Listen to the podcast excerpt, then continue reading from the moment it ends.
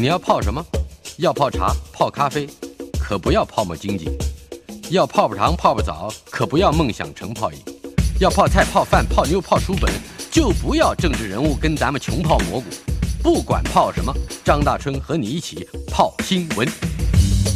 台北 FM 九八点一 News 九八九八新闻台，一九三零年代落成的板桥放送所，放送所就是电台了，跟我们 News 九八放送所是一样的。二零一五年的时候，呃，这个原先的板桥放送所被新北市指定为市定古迹，之后陆续又展开了修复工程，更和当代传奇基金会合作，最后把板桥放送所打造成一个新的文创园区。呃，CLT 传奇放送科艺文创园区。已经在上个月，就是八月啊，八月八号揭幕，正式开园，也成为北台湾第一个由艺文团体自行营运的多场馆园区。听起来很亮丽啊，不过这个执执其事的林秀伟一定有一些嗯，必必须要诉的痛苦啊。呃，板桥放送所现在就像是重新活过来一样。在过去，他们的邻居都不知道这是干嘛的一个地方。但是呢，现在在已经，呃，经由当代传奇的努力，那为这古迹注入生命力的过程。呃，也就是说，这个虽然当代传奇基金会已经向各界募款，呃，但募款的金额都可以报告，那是三千万。嗯、呃，可以在这个板桥方通所的大概是五千平的土地上。可以工作，我可以锻炼，可以演出，呃，大概十五年。如果表现的好，还可以再优先再续十五年。也就是说，我们有三十年的前景要看。只不过资金是有庞大的缺口。嗯，虽然已经募到了三千万，但是还有五千万的资金缺口。这个缺口，嗯，缺口的当事人就是林秀伟。当代传奇剧场的行政总监，今天他为我们来谈谈，嗯、呃，前半段的节目啊，就是板桥放送所艺文园区的集资计划。嗯，对的，因为呃，其实我们经常到国外去演出嘛，嗯，那我们真的很羡慕像亚维农艺术节啊、爱丁堡艺术节啊。然后有这么多的译文内容，就在那个场馆里面，然后呃迎接所有的全龄的这个呃爱好译文的人，就是每一年都有这个盛会。嗯、所以，我们台湾虽然有很多文创园区，可是大部分现在都很多很商业性的经营，这样。所以我在想说，其实台湾的能量其实很强，我们的文艺啊，或者我们的科技都很厉害。那有没有办法，真的是把这些内容注入到我们的文创园区去？所以那时候我跟吴兴国就有。这个梦想，第二个梦想是因为我们的团员，我们的团队已经三十七年，嗯，可是我每天都在流浪，嗯，就很苦的。比如说我们要演个音乐剧，你说当当代传奇，当代传奇剧场一直在流浪。比如说你有那么庞大的服装，你每次演出都是六七十套服装，然后你的乐团又那么庞大，所以你每次这样搬来搬去，其实是很痛苦的一个过程。在排练的时候，你要到处去借场地，这是一个。第二就是说，我们在六年前成立了新传奇青年剧场，嗯，那我们有很多杰出的年轻人也都呃已经可以站上舞台了。那我们希望他能够接续这个我们的艺术能量，在国内外爆发他们的这个呃艺术的能量。这样，所以每一次看他们在排练的时候，你知道台北市哦，那个屋顶都很很矮，嗯，所以呢，他们要抛枪，其实抛上去就杀到自己了。就是你你看那个杨瑞宇那么厉害的这个出手。他每一次真的是蹲着在那边踢枪啊，所以很辛苦。然后，所以大概像像林议员，我们那么好的无丑，他翻跟斗就很怕他去撞到屋顶，撞晕了下来，脑震荡。所以他们是在这么难的这种呃限制里面，去要做最好的表现。所以我们那时候就在想，说我能不能跟吴兴国在退休前。给他们找一个家，让他们可以好好的去磨练自己，或者是去发展。然后再来就是第三，就是文化部一直希望有地幕剧，但是呢，台湾一直养不起地幕剧，养不起是吧？为什么？一个没有空间嘛，第二个，你没有你你的人才跟你的内容有没有充裕到说你可以在一个空间里面可以有那么多可以呈现的内容？对，然后因为你你你要是花很多钱，比如说你每演一次要请一次的演员啊、乐团啊。然后你要每一次都要出出一个很昂贵的场租啊，你还要租那么多的那个设备，就是灯光、音响、投影，嗯、你根本就是入不敷出。你怎么去做定目剧嘛？那我是觉得，我跟吴兴国从其实从十几岁哦，投入表演艺术这个舞台，我觉得是时候到了，我们可以贡献我们的经验。然后我们在营运上面，我们有一些经验了嘛。然后应该怎么样可以把收支可以做平衡？嗯，所以有这么板桥放送所这么优质的一个，呃，又很宽，然后又很高的一个可以做定目剧场的一个地方。那我们是不是可以打开这个平台，迎接各种多元跨界的表演艺术家进来？不只是当代传奇，嗯，我希望更多表演艺术界可以进来使用这个场地。这个、在在看上。板桥放送所，嗯，这个它的这个条件之前，你们曾经在别的地方找过吗？就是、有找过，但都不行，都一小间一小间一小间，根本说说看，大概有些哪些怎么样的？呃，淡水有一个嘛，有一个就是好像是一个国小啊，我们去看过，那都是很小，根本不可能，就是不可能让我们使用，对，这是一个。然后呢，呃，另外，其实台北市有曾经帮我们找一块地，就在那个呃呃车站对面。然后他说，嗯、呃，这个这个地你可以，你可以可以全可以使用啊，你可以像日本那样子，就是说，你找一家呃建设公司啊，找一家百货公司啊。啊然后就让他出几亿几亿啊，然后盖起来啊，你就可以在五楼啊，就像那个呃韩国的 Jump 一样，是。它就是一个 building，然后一楼、二楼、三楼还有电影院啊，什么、嗯、还有 mall mall 还有什么，然后你就在其中一个像像 SOGO 这样子，嗯，你你就可以在那边演出，这个感觉上人潮也会比较是，但是我我还是比较喜欢歌舞伎座。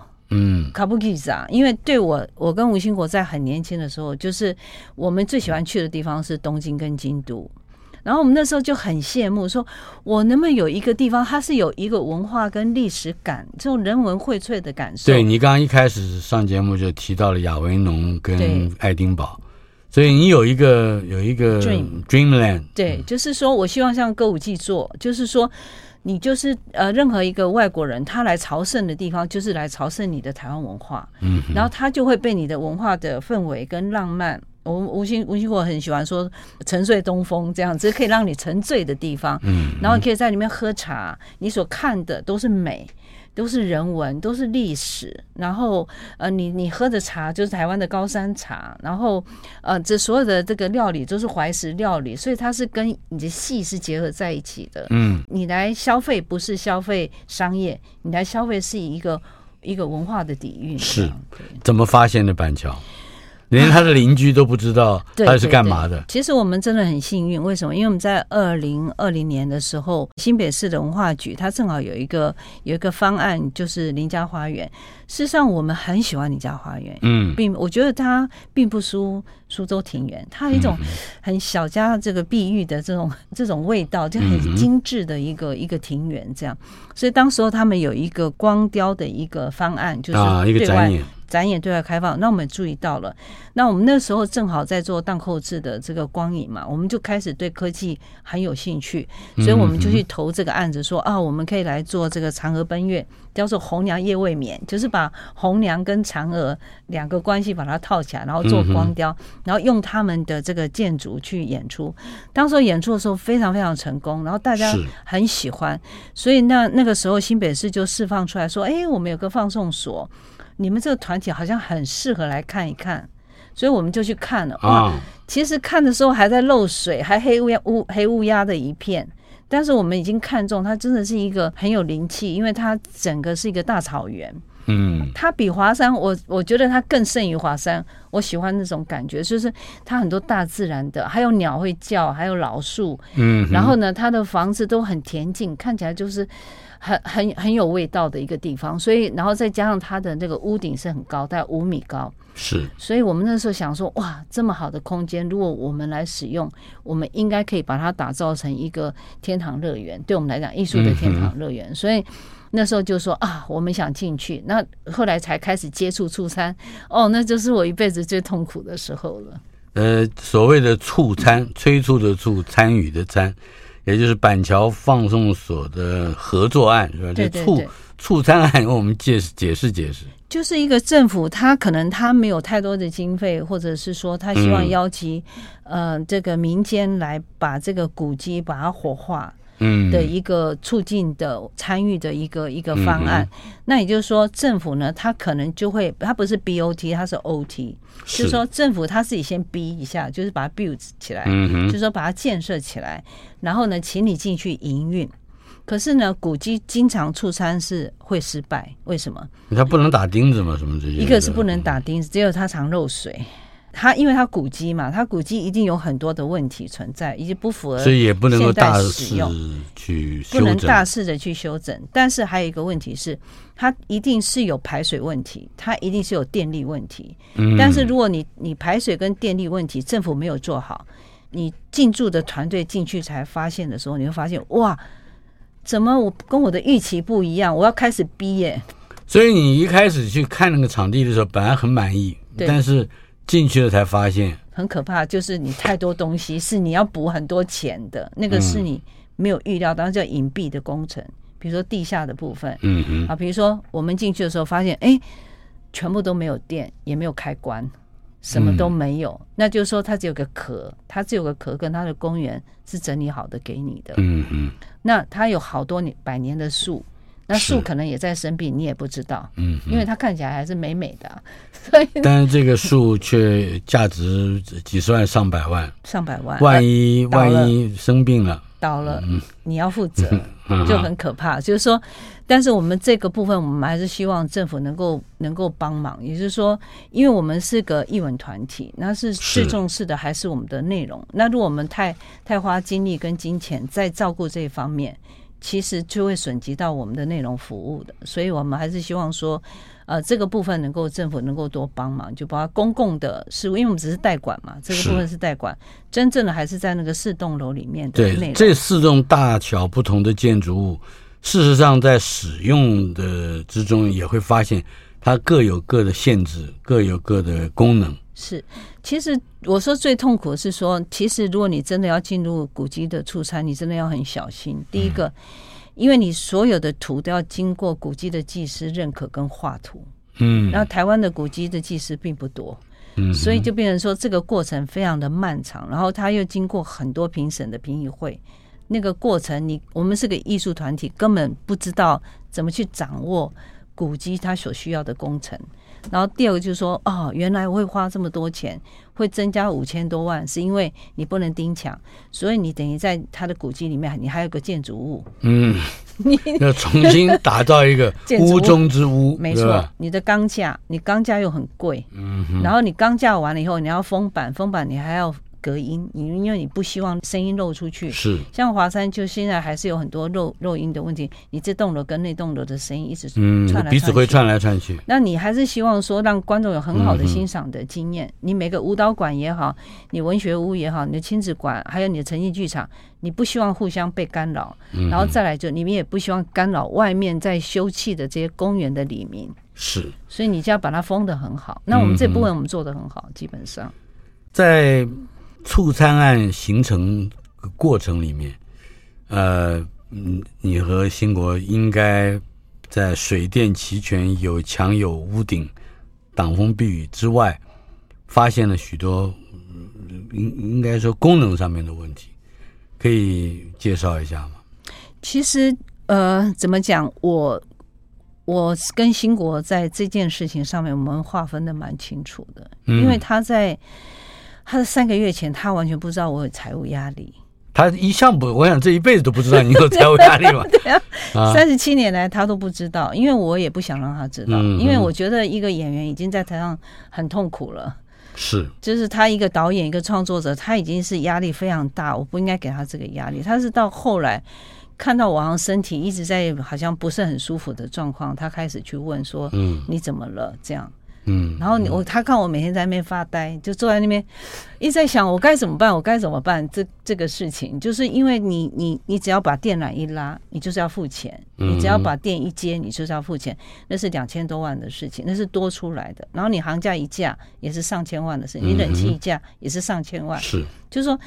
好像突然间，好像那个洪水洪水猛兽就是一直冲击向你，然后他那个时候就说：“好吧，我们一起来解决。”就是说他发现我这个问题，所以他对我帮助也非常非常的大。这样，所以你说功能性的问题，其实就是你只要把钱备齐，所有的功能都没有问题。那还好，就是我们的呃工程的团队，他们真的很帮忙。就是你很难想象哦，四栋楼，嗯，剧场、灯光、投影。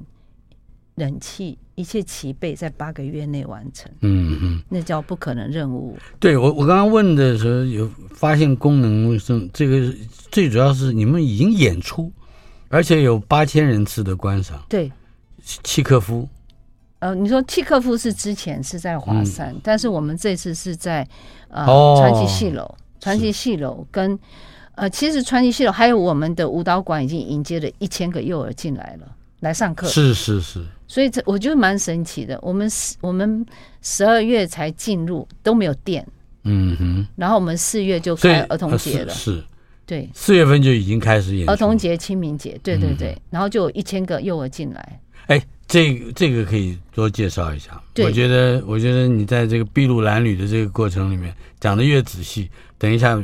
这个你募募款，然后就越方便。对，因为我觉得这样，我觉得台湾现在节庆的氛围越来越淡薄。嗯哼，我觉得对于孩子来讲并不好，因为他可能就是在注意他的 IC，就是手机啊，是这些这些世界，他没有那种那种归属感。情感的归属感，或者家庭的这种这种关系是，然后还有跟气节有关，比如说跟大自然的循环是有关。我们的节气嘛，我们的节庆就是节气。嗯哼。所以我还有个心愿，就是可能我当阿妈了，就是说我希望我的小孙女，她每次过年过节，她是充满了盼望的，然后让家庭和乐的聚在一起。所以，我们。在一开始，我们就在四月就办清明节，我们讲介之推的故事，我们讲为什么要扫墓，然后我们让她包润饼，然后接下来我们演一段戏给她看，然后跳一场舞给他看。所以我在想说，这是我们舞蹈馆，然后还好我们有新传奇的演员，他们想要办什么就办什么，对，就很快的去投入在这件事情上面。嗯，对，八个月期间把一个四个场馆建起来是。可以说说你的心情吗？嗯、呃，很多朋友看到我说：“哎，你怎么还看起来好好的？你没有得忧郁症啊？” 我说：“我自己很小心。”你还要带着厂商是吧？还要带着工人跟技术人员一起做。这个是很多不同的分工，你要怎么去规划？不，因为它有电力的部分，嗯，然后它有行架的部分，然后它有木工的部分。然后它还有带有这个消防的部分，还有植栽的部分，还有清洁的部分，嗯、你知道吗？我跟他们都交上朋友，我们每每天扫厕所的阿尚就每天都传给我，他扫的多干净，然后我就给他拍拍手，因为我觉得一个场馆它很重要是清洁嘛，然后大家来一定要舒服啊，你使用使用厕所一定要很舒服、很香、很漂亮，所以包括说呃新北市也很棒，他们在。盖这个性平厕所的时候，还让我去参与啊，所以你觉得这样怎么样才比较美？然后我就帮他挑水龙头，然后帮他挑很多不同，帮他帮他挑灯。你这铺地板的木工好像也很厉害。哎，铺地板木工，对他们也是，就是说按照我，他还是位画家是。对对对，我好，还有一个我要特别感谢他们，因为我现在是欠债当中，嗯哼，他们就让我欠，他们说老师你就你就先先 hold 着，我们先做，我们让你先开幕。嗯是，然后我让你欠这样子，我就慢慢还。所以我们现在要开始进行募款，就是说我希望这个是一个很多企业也在也在想办法帮忙。他就说秀伟，这不是你跟吴兴国的事儿，嗯，这是我们台湾的事儿，这是我们大家的事儿，嗯。所以呢，不能让你你们两个独自在承担，因为你们一辈子都已经贡献了，做最大的贡献了。嗯那是，不要说这个贡献了，我我。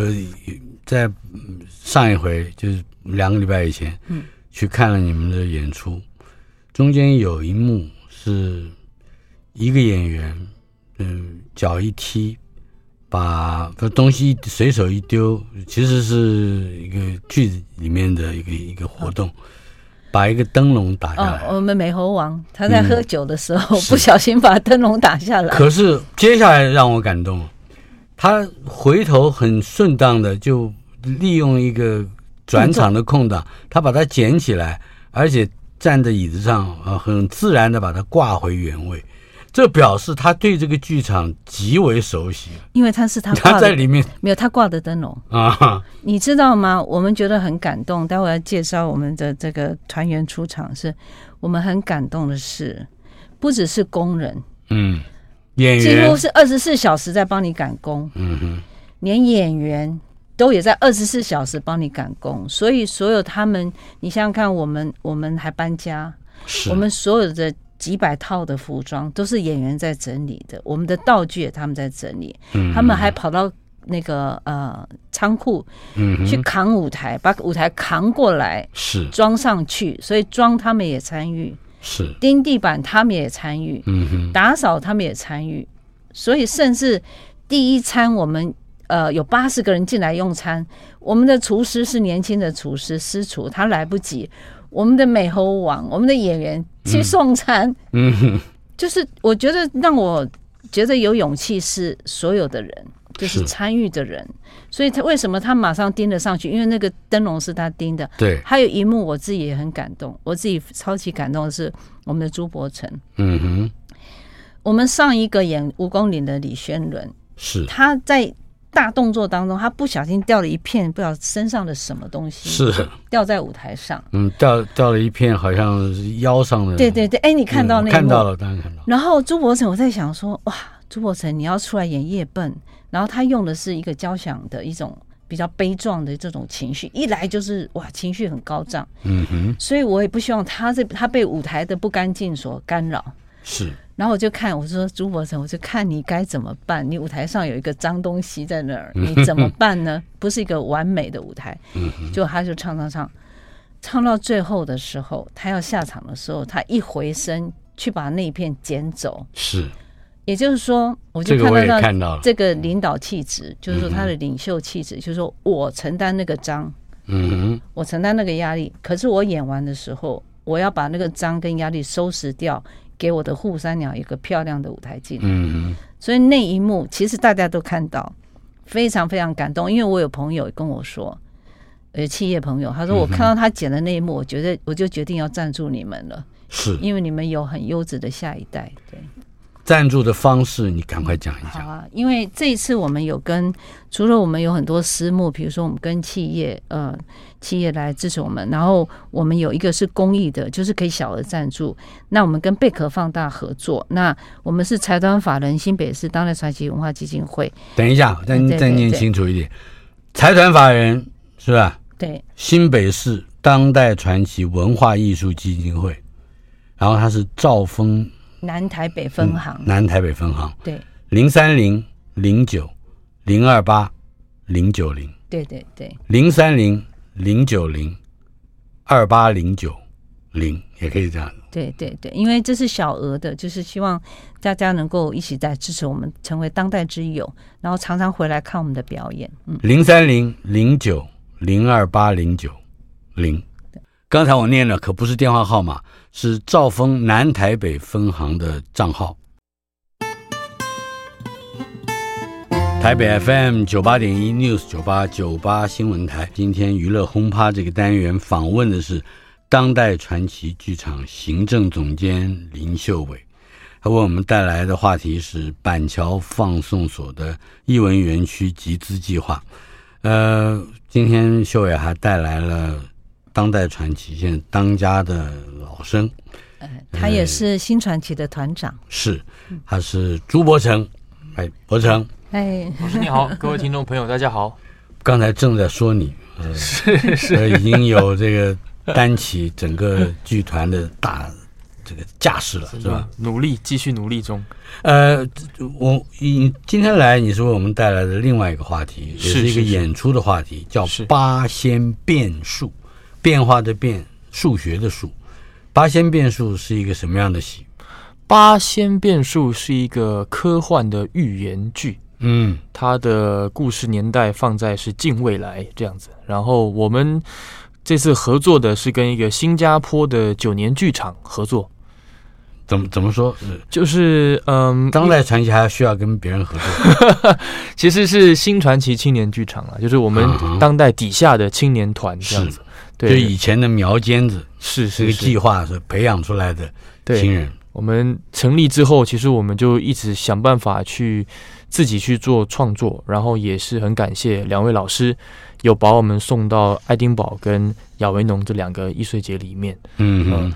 然后我们跟九年合作，这个也是因为之前我们疫情还没开始之前了，我们那时候呃在欧洲演出的时候就有一些回响，是对。然后九年剧场的导演是说，其实台湾跟新加坡已经很久没有一起做作品了。嗯，那么他希望第一个是因为我们是京剧团。然后他们是在新加坡是少数用坚持用华语演出的团队。嗯，这个九年就是 nine years，对对对，nine years theater 是。他可以先谈一谈九年剧场是一个什么样，具备一个什么样特色的一个剧场。他们的训练法用的是铃木忠志的演员训练法。嗯，是，然后呢，导演 Nelson 其实他就是新加坡的本地人，是，然后他自己在摸索的时候，他有一阵子也是在美国。那其实他说他一开始接触到这个训练法，其实是在美国接触的，啊，但是后来他想要再寻根，所以他就真的去找了铃木忠志老师，嗯，然后在那里有跟了一段时间，然后回到新加坡之后就自己发展自己的剧团。然后他非常坚持必须用华语，因为他知道新加坡的地域语言语言其实是英文，是是是，但是他不想要放掉华语这一块的，呃，不管是讲话的魅力也好，或是语文上面的这一块比较独特的方面。它本来就是一个文化体嘛，啊，文化传承体，是是是，对对那。这种演出，你刚刚提到铃木忠志是是，那这个我不我我是外行，你得给我介绍介绍。其实那个演员训练法呢，我自己啦，某种程度上我会觉得跟京剧很像哦，因为他训练演员的重心，还有中心，以及所有的感官要打开。那其实跟我们京剧演员在训练的时候，我们从小，呃，为什么以前那个老师会打我们？就是要我们察言观色，嗯、为什么会有打同堂？也就是说，我们要关照舞台上所有的大大小小的事情。嗯，你旁边陪你演的人，他的境况怎么样？他为什么忘了那一句？为什么不整齐？就是你的，呃，现在导演给我们训练的，他叫感官训练。嗯，对，其实，在某种程度上，京剧也有这种训练，只是我们并没有把它特别命名，这样子。就是眼观四路，耳听八方。对对对，嗯、然后还有有关。说台词的时候，呃，用丹田发力嘛，然后抓住你的对象、你的焦点的这一块，嗯呃，然后它很多东西其实它都是由强调由内而外的发力。这个新传奇青年剧场是更应该介绍的，就是你的本体啊，是，是是，也就是吴兴国老师的这个新，是吧？新传呃新传奇青年剧场有一些什么样嗯可以为我们分享的？呃，关于剧团本身的特色，就是当时选择这个新的时候，是秀伟老师他在看那个以前的古文那个字怎么怎么变成现在的字的时候，嗯，他发现那个心啊，是是四个人共同托举一把鼎，是，他就想到这个四梁四柱，京剧里面少不了四梁四柱，是，所以他就以心字来命名，就希望我们这个团队的。年轻团队的四梁四柱是齐全，然后可以共同把一个团托举起来，不得了！这里面还有文字学，是是对吧？古文字学和神秘的这个宇宙学可能啊。然后呢，然后创立之后呢，呃，我们当然跟当代一样，我们不愿意放弃京剧的特色，但是我们更想要做的是说，我们的剧种能不能往年轻层面去发展，就是接触的观众群也好，嗯，或者是说我们要融合的一些元素，呃，因为我们知道吴老师挑的，比如说文本，它都是经典中的经典。是，他跟要合作的对象，那也必须跟他同等级层面的高度。但是我们没办法嘛，我们就是年轻人，我们要找大师合作，人家也未必会理我们。不过，呃呃，兴国对于这个年轻的演员的要求、期许，呃，以及培养的情感，嗯、我相信在在在台湾也有一个无出其右者，他他他是非常有心的，在一方面对。传递薪火，对。一方面在培养嗯更多的观众能够进到剧场来。你们刚才提到一点，就是年轻的观众要要吸引进来，但你们平常接触的年轻人有更多的机会，比至少比起上一代的演员来讲。让年轻人走进剧场吗？其实是有的。其实发现，虽然现在，呃，你跟年轻人讲京剧，他未必真的看过，嗯，但是他的那个好奇心，跟他对这个剧种的某一种色彩，他还是有一个印象，嗯。而且当你跟他说，我们演出不论是传统还是创新，呃，剧目内容也好，要传递的讯息，或者是我们要。合作什么样的新的跨界元素啊？哈，他是会很想要进来看，对，即便是传统戏，嗯，像我们这次的这个戏楼打造成那样，对他来讲，其实也是一个新的体验，嗯，他会觉得啊，这个虽然传统，我们自己内行人会觉得啊，传统会不会没人看？但其实没有，说出去的时候，年轻人反而会觉得它是个新东西，是。因为他在他的概念里面，那就是新的，我没接触过，所以我愿意这样子。今天是九月十三号，星期三，到了九月二十二号星期五晚上七点半，九月二十三号星期六下午两点半，以及晚上七点半，还有九月二十四号下午两点半，我们的听友听到我们的节目都会赶快就笔记下来，或者是输入到手机啊。九月二十二、二十三、二十四，礼拜五、礼拜六、礼拜天，分别有四场演出，八仙变数。是的。八仙变数的故事，我听了第一句就高兴了。总统被绑架了，太高兴了。讲讲这个故事是什么？呃，他其实呢，一开始没错，就是国家总裁被一个神秘组织给绑架。那其实这个组织就叫八仙组织。嗯，那为什么他们叫八仙呢？因为呢，他们期许就像我们所认知的八那个八仙一样，嗯，它其实是一种民间力量、智慧的汇集。他们虽然同为后来化成为神仙，但其实他们都有每个人格的特色都还存在。嗯，嗯。但这个八仙组织其实他就是抓到这一点，他们成立之后，他们想要跟国家的总裁有一个制衡的力量，因为他们发现这个总裁有一个独裁的能力，嗯，啊，握有一个独裁的科技这样子。啊，是是是，所以他们就把总裁给绑架了，然后太好了，所以希望总裁可以。呃，嗯哼，不要迈向独裁。其实他们还是佩服总裁的能力的嘛。嗯，那其实他们就在科技跟人性上面，他们是有很多的拉扯。这个看起来是反过来的招安故事，啊、对，是宋江，好像是绑架了宋，这个是是这个宋徽宗，是不是？是，对，这就是他放在近未来，就是因为呃。我们发现说，现在的 AI 科技越越来越发达，嗯，那网络上的演算法，其实它的某一种上面，呃，不管是手机也好，电脑也好，它有越来越窥探，不管是隐私，或者是它会帮你算计你下一步可能要打什么字，嗯，你下一步可能你爱看什么影片，它就给你从比较推播那些比较多的你的爱好。嗯那这样子的，其实它无形当中也控制了人。对对，我们的世界是由社交媒体而形成的。嗯，那这样子的呃科技，如果在未来它如果更发达的话，那么人人们的潜意识里面会不会其实不晓得自己其实被科技影响？你讲到这里，我还没有闻到那个京剧的味道，是，但是我相信它也还是一个京剧的。对一个可那个表现形式是，就是因为呃，我们跟九年或是九年选择跟我们合作，其实也是希望找到一个新的呃突破口可以尝试，就是这种近未来好像很有很有科技，那跟京剧到底有什么关系？我们可以怎么去发挥？那其实他，我觉得他现在目前掌握比较多的是京剧的呃，可能某一种规则，比如说嗯圆。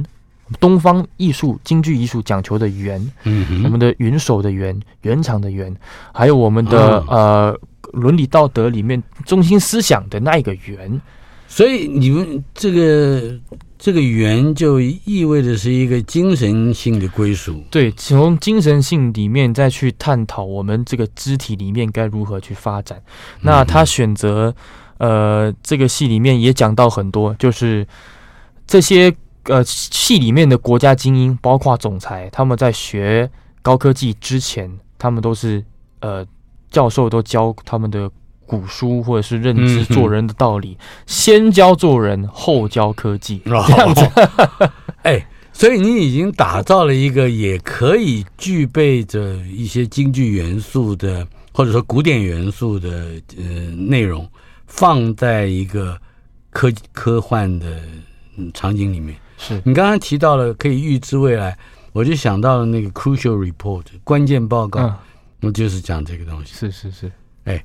嗯，所以说后来怎么样？后来在不不剧透的是不剧透情况下，后来其实这个戏，我觉得对我们新传奇演员有难度的是，因为我们其实很少接触那种嗯既中计又有计的角色啊，是是，在传统里面的确比较少演到。这样的内心戏，就是他每一句台词说出来，但其实他背后可能有另外一层寓意。是，而那背后另外一层寓意，也有可能我是故意展现的。嗯，就是他计中计里面又有计策，所以他那个里面的心机成分就有非常的重。对，阴谋成分是非常重的。好，我们今这一节讲不完，我们还有一段，稍后片刻马上回来。台北 FM 九八点一 News 九八九八新闻台娱乐轰趴访问的是当代传奇剧场行政总监林秀伟，以及新传奇青年剧场的团长啊朱伯成。伯成，你刚刚提到了这一次在九月二十二号礼拜五、九月二十三号礼拜六以及九月二十四号礼拜天三天分别有四场演出的八仙变数。听起来很热闹，是吧？也也应该有武打戏，有里面有有一些动作层面这样子。嗯，然后唱的呢？唱的其实有趣的地方也在于，我们第一次拿到剧本，它里面有个环节，他写歌剧啊，我们以为是那个西方歌剧演唱，就到了现场，导演说：“哦，不是，是要你们唱京剧，唱皮黄。”对，但是呢，他又不要那样的传统的痕迹那么明显。嗯，他问我说：“你们能不能变一下？”然后我们就就你看我，我看你，然后开始临时就开始创作一些东西出来给导演去抓痕迹。但是我们可以知道说，其实导演要的还是我们的本质。是是，那你一定可以编出来的，因为吴兴国你的师傅就是这样在剧场上面是是是非常灵通的去贯穿各种不同的音乐元素，对，让他来丰富原来的皮黄嘛。是。另外，接下来我要回头访问。林秀伟，他就坐在旁边。秀伟，关于朱伯承和这批新的演员，他整体的表现，你可以做一个推波吗？我觉得，呃，吴兴国总是喜欢讲大话。他说。嗯，青年一代最好的京剧演员就在我们新传奇里面。他也没有说什么太大的话，是说的很对。我说你要小心讲话，你会被抨击啊。那的确，他们是从呃我们呃十几年前吧，十二年前我们办传奇学堂，嗯，呃，他们就一年一年的参加，然后就慢慢就留下来的，就是一群精英了。所以还有就是说，哦，胡兴国超凶的，如果你可以顶得住他的骂，你还可以留得下来。嗯他可以马上就叫你走，就说你不愿意就走，这样。那你愿意留下来的人，其实都是那种很顶得住压力的年轻人，意志力比较坚强，而且肯于勤于锻炼。对对对，是这样的年轻人。然后再来就是说，因为我们这个团小，所以没有办法说养什么呃二线的演员，所以每一个都要变变成站上一线。嗯，所以你最欣赏的那个铜锤的这个花脸是张伟权。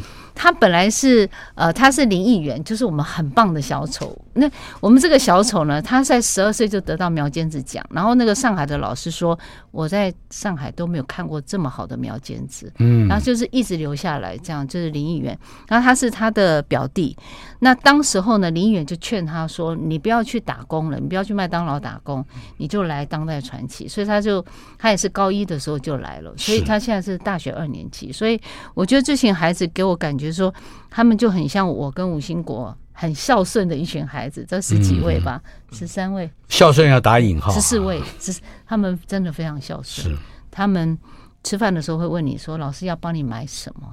就是他们就会这样子做。嗯、然后老师来的时候，他们会帮老师送茶呀，准备好椅子啊。然后老师你可以介绍到我家来吗？对啊。然后，然后呢，老师要检查他们的戏的时候，他们就站一排，然后手背在后面，你正稍息这样，然后敬礼，然后谢谢老师。自己有一套纪律。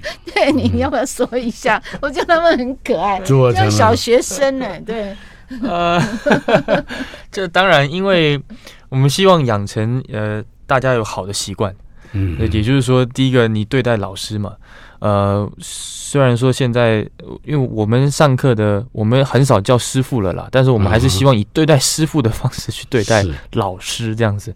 那么老师教你记忆，其实就是教你吃饭的家伙。嗯，那那比教课堂上的课本还严重。对，是。那我们应该是更尊敬老师，而且老师的。我们讲艺术，它有涵盖很多人生的过程经验，那个也不是文字可以教的，所以你得到的东西其实是很丰富。是，那你学生必然要回馈的那个感受要是非常隆重的。然后我们也是因为哦，为什么会希望建立一套纪律？因为每一次有新的团员要加入的时候，他可能是高中，可能是大学，是他可能很皮。嗯，对，动不动就给你出个乱子什么的，所以我就说，我就说老果然讲话像大哥了。老团员，我说老团员，不管你现在几岁，你进来一年、半年、四五年了，如果你们都做不好，你怎么要求新来的演员一来就马上进入状况？所以你也也也比较资深的这个演员，也有一种身为表率的自我期许。对对对。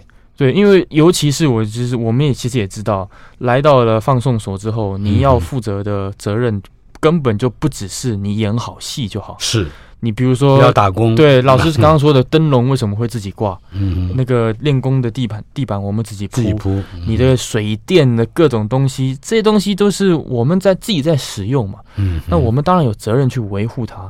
那不论你年纪多大多小，学什么行当，你只要进来这里，你就要有一个共同的概念，其实也是剧场的概念。嗯，对对对。所以我要在非常这个诚挚的提出，呃，大家来募资啊，来集资。兆丰南台北分行 是吧？零三零零九零二八零九零，这是账号是吧？财团法人新北市当代传奇文化艺术基金会，呃，修伟，我知道这是可能是你在当代传奇时代还没遇到过的一个很大的一个呃一个难关了，是吧？嗯、呃。你有什么要跟？其实我回想一下，其实我我我这个名字还真叫错了。为什么叫林秀伟这个字？怎么说？吴兴我就说伟大的领袖，伟大的领袖，就是他每次出门的时候说：“哎、欸，老大可以走了吗？”嗯、哼他就是问我，就叫我老大这样。其实分清衬影的是我，不是他。对，不是新剧团也是秀剧团嘛，对不对？他要做很多秀嘛。嗯，对。然后，然后我记得我第一次带出国是带六十五个人，嗯，到英。国皇家剧院，那时候我还我还没有三十岁，其实是是很大的压力。那我跟吴兴国，其实我们好像从很年轻就承受很大的压力，嗯、然后这样一路过来，然后到了呃这个过程其实是起起伏伏，当然有时候是有有过不去的地方。可是那时候你年轻啊，你觉得全世界你没有什么没有什么障碍可以挡得了我，我可以突破所有的困难。每一次的困难越大，我就跳得越高。但是到了放送所，就是哇，真的是一个大大悬崖了。就是对我来讲，好像一不小心我就会掉下去，就是有这种晚上都会惊醒的一种一种感受，就是是我从来没有的，而且很多是外围的，就说你没有办法控制的。比如说，你怎么拉电，就是一拉进来就要八百万，你怎么你怎么想象说从外电拉到进来要八百万？这个是你作为演出者、舞者根本无从想象的。对，然后你又没有办法去告诉他说，你可以便宜一点怎么样？就是你很难，因为那不是你的专业。嗯，然后他们又是那么认真在工作，所以你就想说，好，那我就尽力去去完成。然后当然很困难，是说你要一次一次去跟你的赞助者去说明为什么你需要这些经费，然后你怎么样来支持我。然后每个赞助者都是我的贵人，都是我的恩人。其实我说我经常，我我从来。呃，就像我在云门舞集好了，林怀民老师说，嗯，我从来没有看过林秀伟流过一滴眼泪，因为大家都很容易掉眼泪，因为被骂了的时候就会躲到更衣室。可是我是从来不掉眼泪的，因为我觉得我就是可以改善，嗯，就是说我我可以顶得过来这样。是，可是像这一次，呃。像这次我就掉很多眼泪了，就是放松时候掉很多眼泪。可那掉眼泪不是我脆弱的时候掉眼泪，是当我接到一个电话说啊，我要支持你什么，我要支持你什么的时候，我就觉得我跟你素昧平生，然后你只是你只是你想支持我们的梦想，然后你就愿意这样很慷慨的来帮助我，那个那种恩情，你会觉得说很感动。不过，当你回头看看这么优秀的演员在你旁边，不不论是生旦净末丑，那你也会觉得那样的支持是很值得。其实我还蛮感谢朱柏成的，因为整个过程很困难，因为我们是我我觉得上天一直在帮我。为什么？因为我们是在今年的六月才被通通知，我们必须要搬走，必须要搬离开本来我们新北市提供给我们的四三五艺文特区，因为他们要收回去了。是。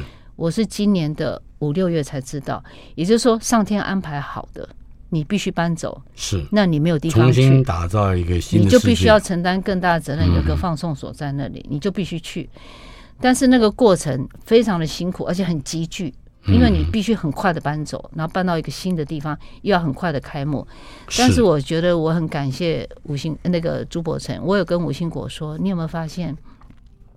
朱国成待在我们身边的时候，他的眼神，他说有很很顺服的眼神，就是那种支持你，就是我挺你的那种眼神，那让你感动。他没有说话，他就是说，我觉得我们新传奇有个很好的、很好的一个怎么讲态度，不管你怎么骂他，不管你怎么说他，不管你怎么要求他，他们回答只有四个字：是的，老师。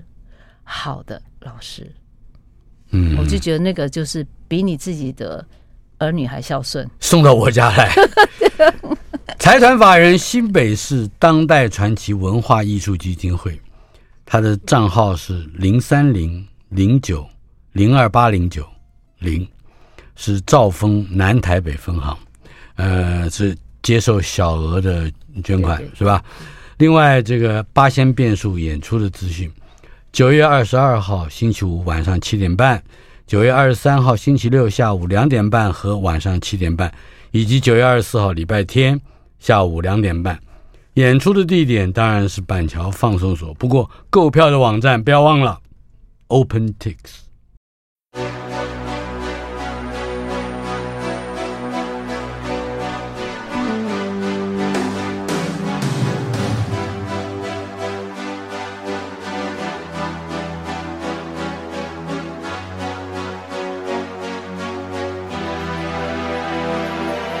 these spaces? What are we living for? Abandoned places. I guess we know the score. On and on. Does anybody know what we are looking for? Another hero, another mindless crime behind the curtain in the past.